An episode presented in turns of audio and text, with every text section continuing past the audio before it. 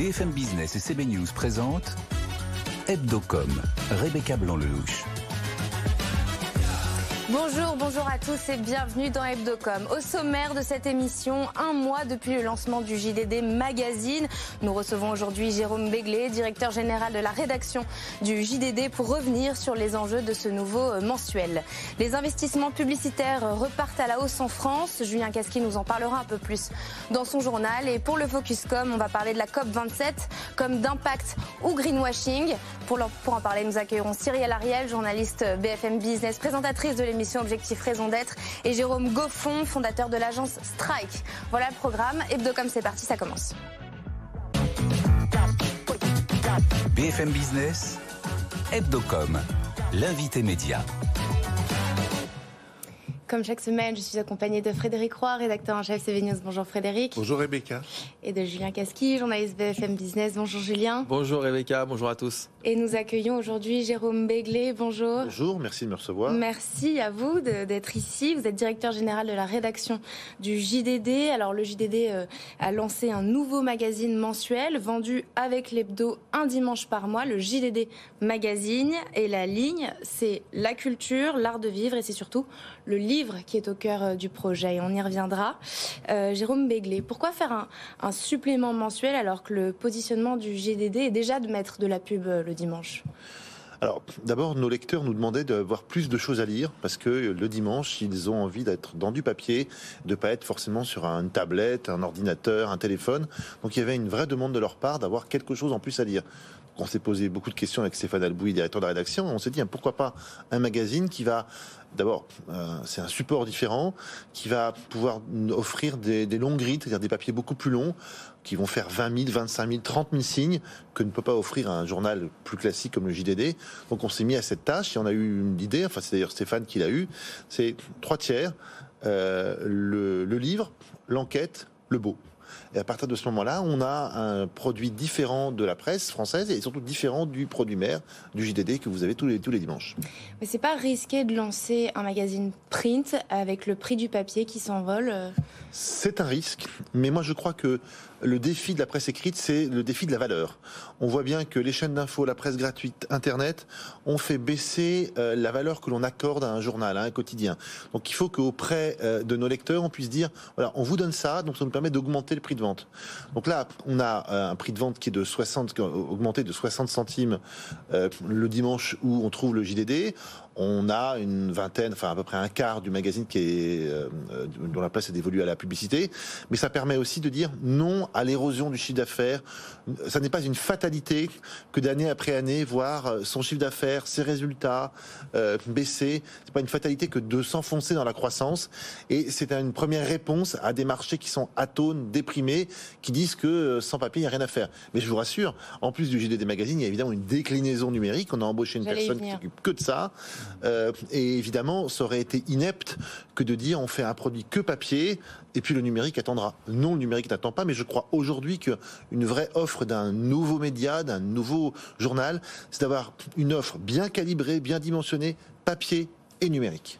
J'allais venir sur le, sur le digital. Donc, vous avez une rubrique qui s'appelle le JDD Magazine sur le site du, euh, du JDD. Quel est votre positionnement plus largement et plus précisément euh, face à cette bascule de la consommation de la presse écrite euh, vers le, vers le numérique? Bah, En France, tout le monde attend de devenir le New York Times, c'est-à-dire de se dire, voilà, on va enfin pouvoir compenser nos pertes de chiffre d'affaires papier par une dynamique extraordinaire sur le numérique qui fait que ça y est, l'effet de ciseau est enfin positif et on revient à la croissance de la presse des années 70, 80. Bon, les quotidiens euh, comme Le Figaro, Le Monde, ils sont presque arrivés en France.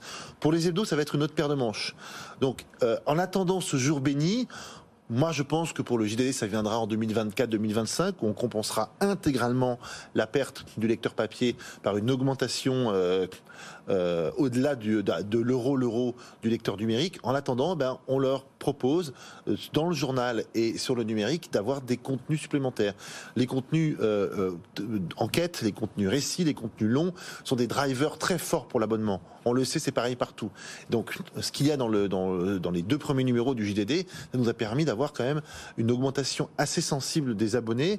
Et ça, c'est du revenu récurrent qui, j'espère, va se balader toute l'année. Alors, ce qui est intéressant, c'est que votre positionnement, il est donc très livre, quoi. Et, et, et en fait, la question que je me pose, c'est euh, qu'est-ce qu'il y a Le livre en France a un statut quand même assez particulier qui vous permet de faire à la fois de l'actu et de la littérature, en tout cas de, la, voilà, de, suivre ce secteur. Alors, vous avez tout à fait raison. En France, le livre et même être un auteur, ça vous donne une aura particulière. Et on a vu que ces derniers temps, les grands phénomènes de société, l'affaire Orpea a démarré avec un livre. Euh, les cabinets conseils, ça a démarré avec un livre. Euh, la fin ou le basculement du quinquennat de François Hollande, c'est un ou plusieurs livres qui ont accéléré le mouvement. Donc quand même, l'actualité et les grands mouvements de notre temps, ils sont imprimés en France par le livre. Donc offrir un espace dans un magazine au livre, c'est pas forcément le roman, mais c'est aussi l'enquête, c'est des bonnes feuilles, c'est des, des, maisons d'édition, c'est des auteurs, ça a un sens. Euh, on a tous été frappés de voir à quel point les maisons, les maisons d'édition avaient fait une année 2021 extrêmement résiliente. Elles ont battu des records de chiffre d'affaires et de bénéfices. 2022, elles disent que ce sera moins bon, mais on va quand même rester sur des standards très hauts. Donc voilà une activité qui est acyclique et sur laquelle la presse s'était pas, ou en tout cas pas suffisamment à nos yeux positionnés. Donc on s'est euh, engouffré dans cette brèche. Et puis le JDD euh, Magazine profite, bénéficie de la puissance euh, du, du JDD. C'est presque 5 millions de lecteurs sur le print et sur le numérique chaque mois. Quelles sont les parts euh, que représentent le print et le numérique sur ces 5 millions sans mélanger les choux et les carottes, comme dirait Madame En gros, c'est assez compliqué. En gros, il y a 1,2 million de lecteurs du JDD papier, uniquement papier. Voilà. Euh, et le reste, c'est donc euh, une bête soustraction du, du, euh, numérique. On on s'est aperçu qu'on avait peu de lecteurs duplicants, c'est-à-dire que notre lecteur papier n'est pas forcément le lecteur numérique et vice versa. C'est plutôt un avantage, ça veut dire qu'on peut en convertir dans un sens ou dans l'autre beaucoup, et c'est à ça qu'on va s'attacher. Pardon, le, le JDD, c'est rentable ou pas aujourd'hui? Le JDD, c'est presque rentable, pas tout à fait rentable. Ça le serait si le dimanche était un jour normal. Mais comme vous pouvez vous en douter, imprimer un journal dans la nuit de samedi à dimanche, donc avoir des, des ouvriers pour le faire, le transporter dans la nuit de samedi à dimanche, et même dimanche au petit matin, avoir des lecteurs ou des, vendeurs, des, pardon, des, des kiosquiers ou des vendeurs à la criée le dimanche, vous payez en France, et c'est assez légitime, un coût de main-d'œuvre assez fort. Donc ça vient un peu déséquilibrer la balance, mais on serait le journal du jeudi ou du vendredi, on serait rentable. Mais le dimanche, on n'est pas loin de l'équilibre. Frédéric. Euh, en l'occurrence, je reviens au supplément. Ça, ça permet d'élargir la base de lectorat, d'avoir des nouveaux lecteurs, des gens qui euh, bah, qui se levaient pas le dimanche, j'en sais rien. Euh, qui... C'est évidemment notre but. C'est pour ça que, en plus d'être vendu euh, un dimanche par mois, le JDD Magazine est disponible de façon autonome en kiosque pendant un mois. Euh, on a fait des couvertures les plus attractives et les plus vives possibles, tout en gardant notre savoir-faire sur l'actualité, afin de ramener des nouveaux lecteurs. Et là, pour le coup, depuis, parce que vous avez un numéro, un premier numéro, les ventes hors dimanche, ça. ça alors on fera, on fera en tout à peu près 80, entre 90 et 80. Enfin, c'est une statistique qui sont pour l'instant des projections puisqu'il n'a pas encore été relevé, comme on dit.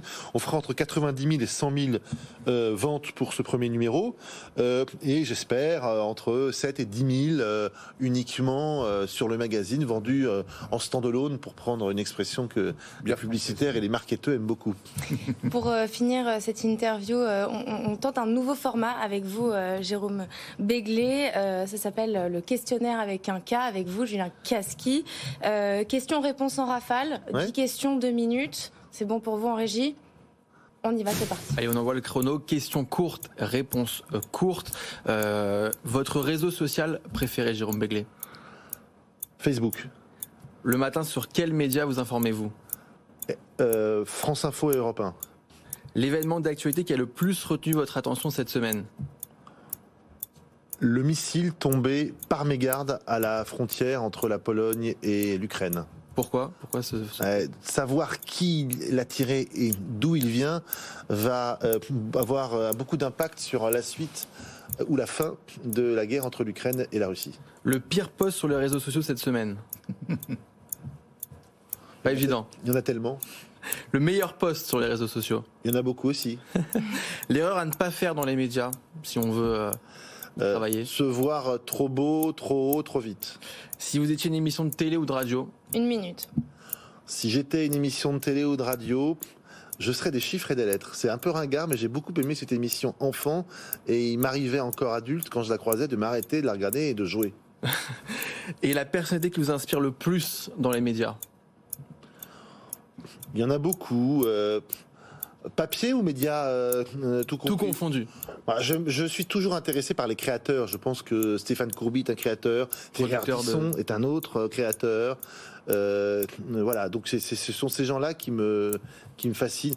Cyril Hanouna, quoi qu'on en pense, c'est un créateur, et ces gens-là qui ex nihilo ont créé, ont inventé un ton, un format, une rubrique, c'est pas mal. 20 secondes. Dernière question, peut-être la question qu'on vous a pas posée Ouais. et que vous auriez... une question qu'on ne vous a pas posée que vous auriez aimé qu'on vous pose aujourd'hui Sur ces des minutes. Il y a forcément une question. euh, c'est quoi le de quoi êtes-vous le plus fier dans le journal? Ouais. Allez-y. La une. Pourquoi? Parce que c'est vraiment un nouveau genre. Voilà, c'est de ces couleurs-là. Merci beaucoup euh, Jérôme Begley. C'est Vous moi, êtes merci. euh, directeur général de la rédaction du JDD. Et puis c'est parti pour votre journal Julien. BFM Business, Hebdocom, le JT de la com. Les investissements euh, publicitaires repartent à la hausse en France. Ils retrouvent leur niveau d'avant-crise au troisième trimestre, selon le dernier euh, baromètre France Pub, IREP et Kantar. Et avec euh, la Coupe du Monde, ils devraient augmenter de 6% sur l'ensemble de l'année. Les secteurs qui communiquent le plus, le tourisme, les loisirs, l'habillement et le luxe. À l'inverse, l'automobile et l'alimentaire réduisent la voilure à cause du contexte macroéconomique, des écarts qui n'ont jamais été aussi importants selon France Pub. L'appétit de Rodolphe Sadé pour les médias se confirme. Le PDG de CMA CGM envisage d'autres acquisitions après le rachat de la Provence en octobre dernier.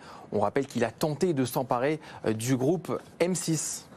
Le règlement européen sur les services numériques est entré en vigueur ce mercredi. Facebook, TikTok, Instagram, tous les réseaux sociaux devront euh, se soumettre à des euh, nouvelles obligations euh, dès cet été. Ils ne pourront plus utiliser les données sensibles de leurs utilisateurs pour de la publicité ciblée. Autre contrainte, ils devront retirer les contenus illic- illicites dès qu'ils en auront pris euh, connaissance. En cas de non-respect de ces obligations, l'amende pourra s'élever à 6% du chiffre d'affaires.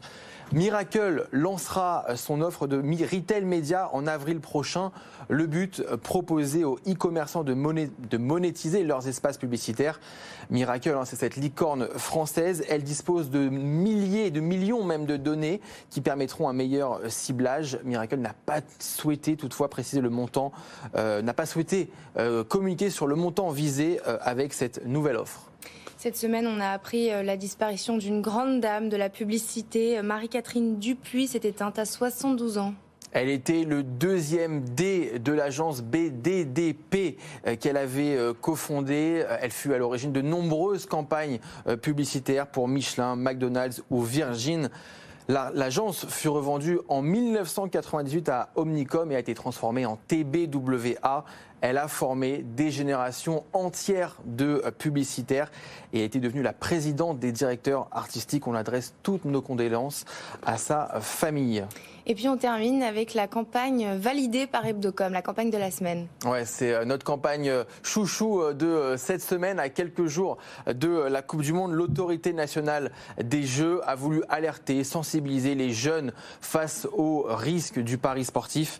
Cette campagne de pub, Rebecca, elle est intitulée T'as vu T'as perdu. voilà. Dans un clip de rap, on y voit les faux espoirs qu'on peut avoir quand on joue ou les dettes qu'on accumule euh, avec euh, ses pertes. Cette campagne a été imaginée par l'agence Rose Beef. Le meilleur, c'est euh, d'écouter un extrait. qui pensait faire des thunes en un clic, c'est tes économies qui claquent.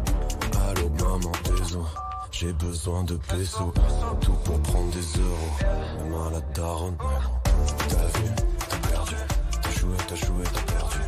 T'as vu, t'as perdu, t'as joué, t'as joué, t'as perdu. T'as vu, t'as perdu, t'as joué, t'as joué, t'as perdu. T'as vu, t'as perdu, t'as joué, t'as joué, t'as perdu.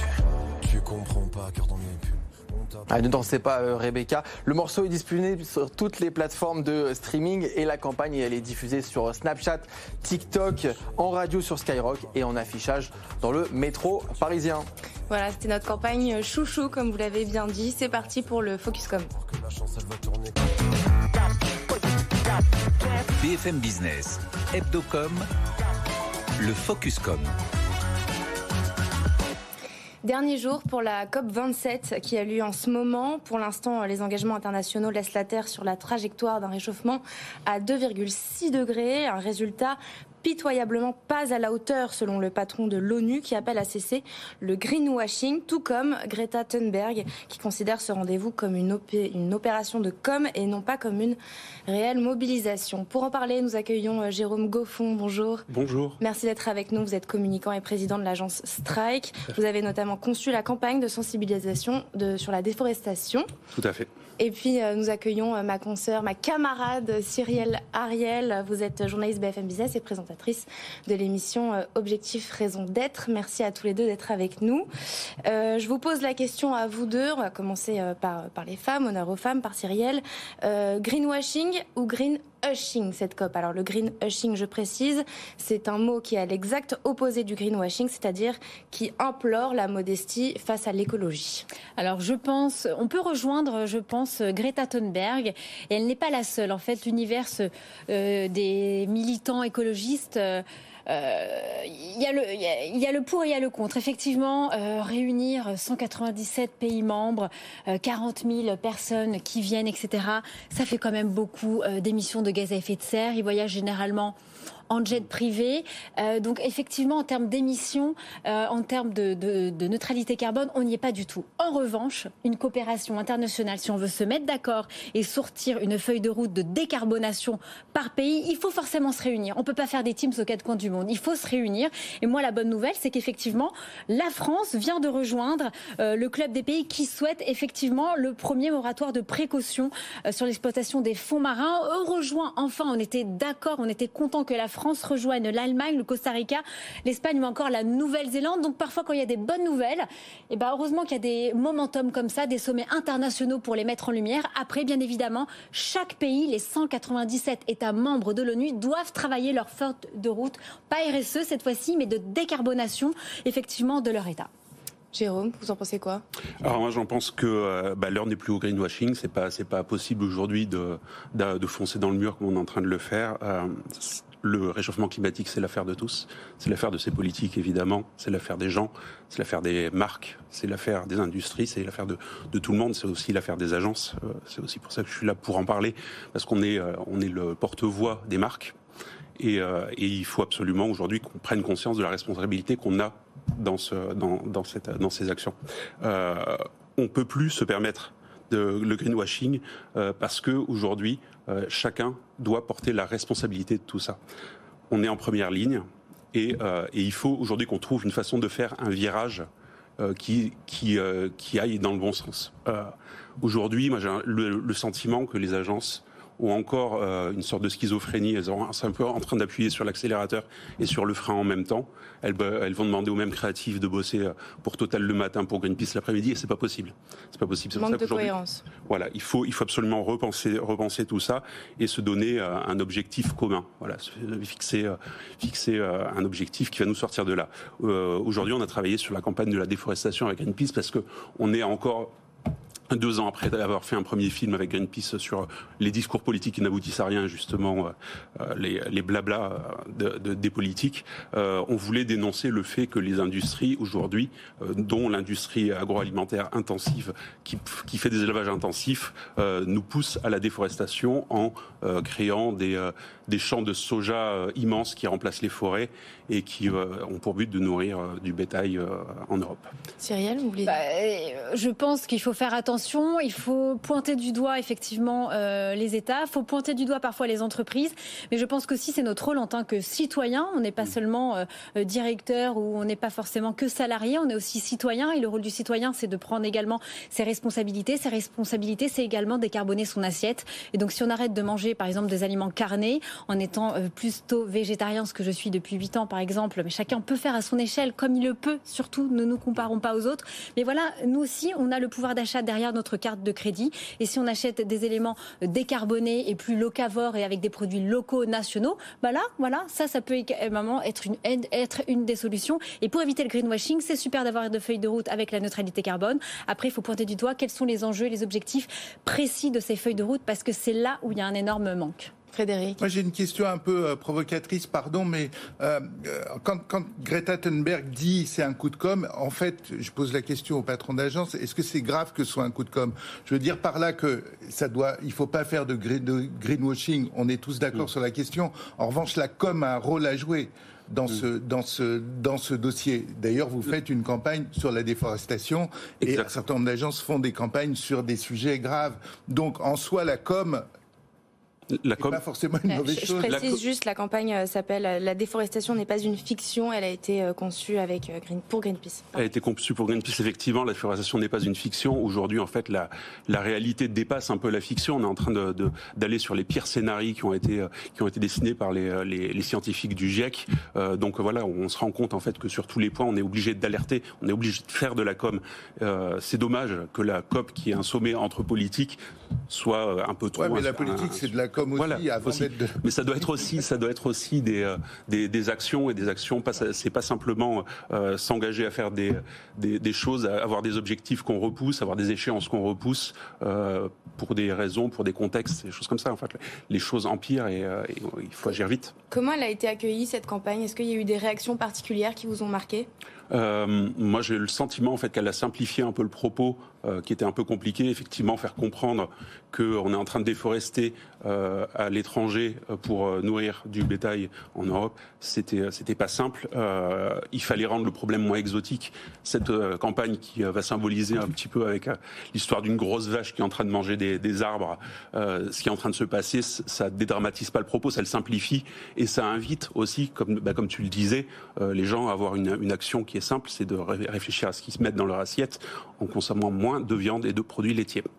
Cyrielle, est-ce que euh, l'élevage intensif, la surconsommation et la consommation de produits d'origine animale sont des thèmes qui ont été assez évoqués pendant cette COP? Est-ce qu'on les connaît, les thèmes? C'est Rebecca Blanc-Lelouch. Chers camarades, je n'ai pas été invitée pour parler véganisme à la COP 27 et j'en suis vraiment euh, navrée. Je ne comprends pas pourquoi. Et quand j'ai fait... Peut-être à la COP 28, on fera une table ronde là-dessus. Hein. Manger des graines, ça donne plein d'énergie.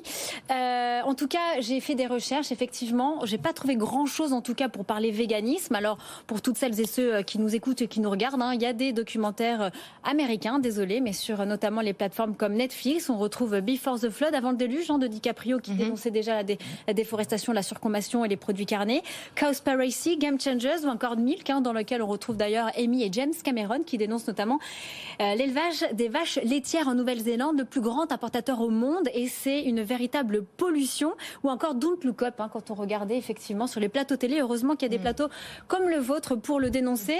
Par contre, voilà, effectivement, il y a une première. On le rappelle, l'agriculture et les systèmes alimentaires, c'est responsable de 37% des émissions de gaz à effet de serre. Et le secteur agricole, c'est à peu près un tiers des émissions. Alors, la nouveauté, cette année, COP27, il y a un pavillon euh, uniquement créé sur les systèmes alimentaires. Mais effectivement, c'est très peu abordé. Il y a une table ronde le 7 novembre. Il y a une journée consacrée le 12 novembre sur, effectivement, l'agriculture. Mais ce qui concerne votre question sur les produits, on va dire, d'origine animale et puis leur impact, et sur le véganisme, j'ai pas trouvé grand-chose.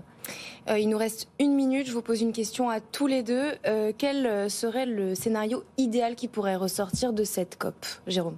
Bah, Ce serait l'idéal, ce serait que tout le monde prenne conscience en fait de l'enjeu qui est derrière tout ça et que euh, autant les entreprises que les individus que les politiques s'alignent et commencent à repenser leur leur raison d'être à travers la responsabilité sociale et écologique. Est-ce qu'on en est encore loin? Euh, il faut agir très très vite, je pense. C'est réel. Ce qui serait bien, c'est véritablement de s'aligner sur le 1.5, euh, même si pour le moment, effectivement, les trajectoires parlent de 2.4, 2.6, parce que euh, dans tous ces pays, il y a notamment les pays du Sud. Hein, on doit toujours remplir cette enveloppe de 100 milliards par an. Elle n'est toujours pas remplie. Et puis les États insulaires, on en parle peu. Hein, c'est super d'aller en vacances sur des îlots ou sur des atolls, mais d'ici, je sais pas, une quinzaine, vingtaine, trentaine d'années, ils seront plus là. Donc eux aussi, ils ont des règlements climatiques face à eux, et donc il est véritablement le temps d'agir et n'oublions pas qu'en tant que citoyen, on peut le faire au quotidien. Merci euh, Jérôme Confond, vous êtes le président et fondateur de l'agence Strike. Merci Cyril Ariel, présentatrice de l'émission Objectif Raison d'être sur BFM Business. C'est parti pour euh, votre chronique, Frédéric, la chronique média. BFM Business, Hebdocom, la chronique média. Frédéric, vous êtes euh, déjà dans la magie de Noël. Vous voulez nous parler des cadeaux aujourd'hui? Moi, ça m'angoisse, c'est trop tôt. Oui, bah oui, mais moi, je suis Rebecca, moi, je ne suis jamais en retard quand il s'agit de cadeaux et de plaisir.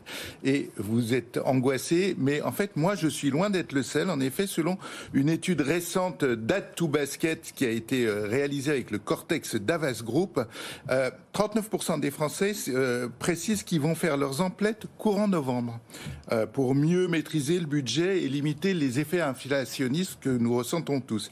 Ils sont tout de même 25% à attendre euh, la première quinzaine de décembre, euh, ce qui est un petit peu plus, un petit peu moins que, l'année dernière, ou le Black, Friday, histoire de faire effectivement des économies. Et pour résoudre le fameux casse-tête euh, du choix des cadeaux, euh, bah, le, leur plus, le, plus grand nombre s'appuie sur les demandes de leurs proches, ce qui est plutôt une bonne idée, ça évite de faire des faux pas. Mais pour ceux qui n'ont pas d'idée, la publicité n'est une source d'inspiration que pour 13% d'entre eux, loin derrière les magasins, les catalogues et les sites de marque. C'est très très peu, 13%. Non, c'est même encore moins que l'année dernière, c'était 15%. Ce qui est certes décevant pour la profession publicitaire, mais ça, per ça permet surtout de s'interroger sur les effets qu'on prête à la pub. Car par les temps qui courent, vous le savez, on lui reproche plein de choses à la pub.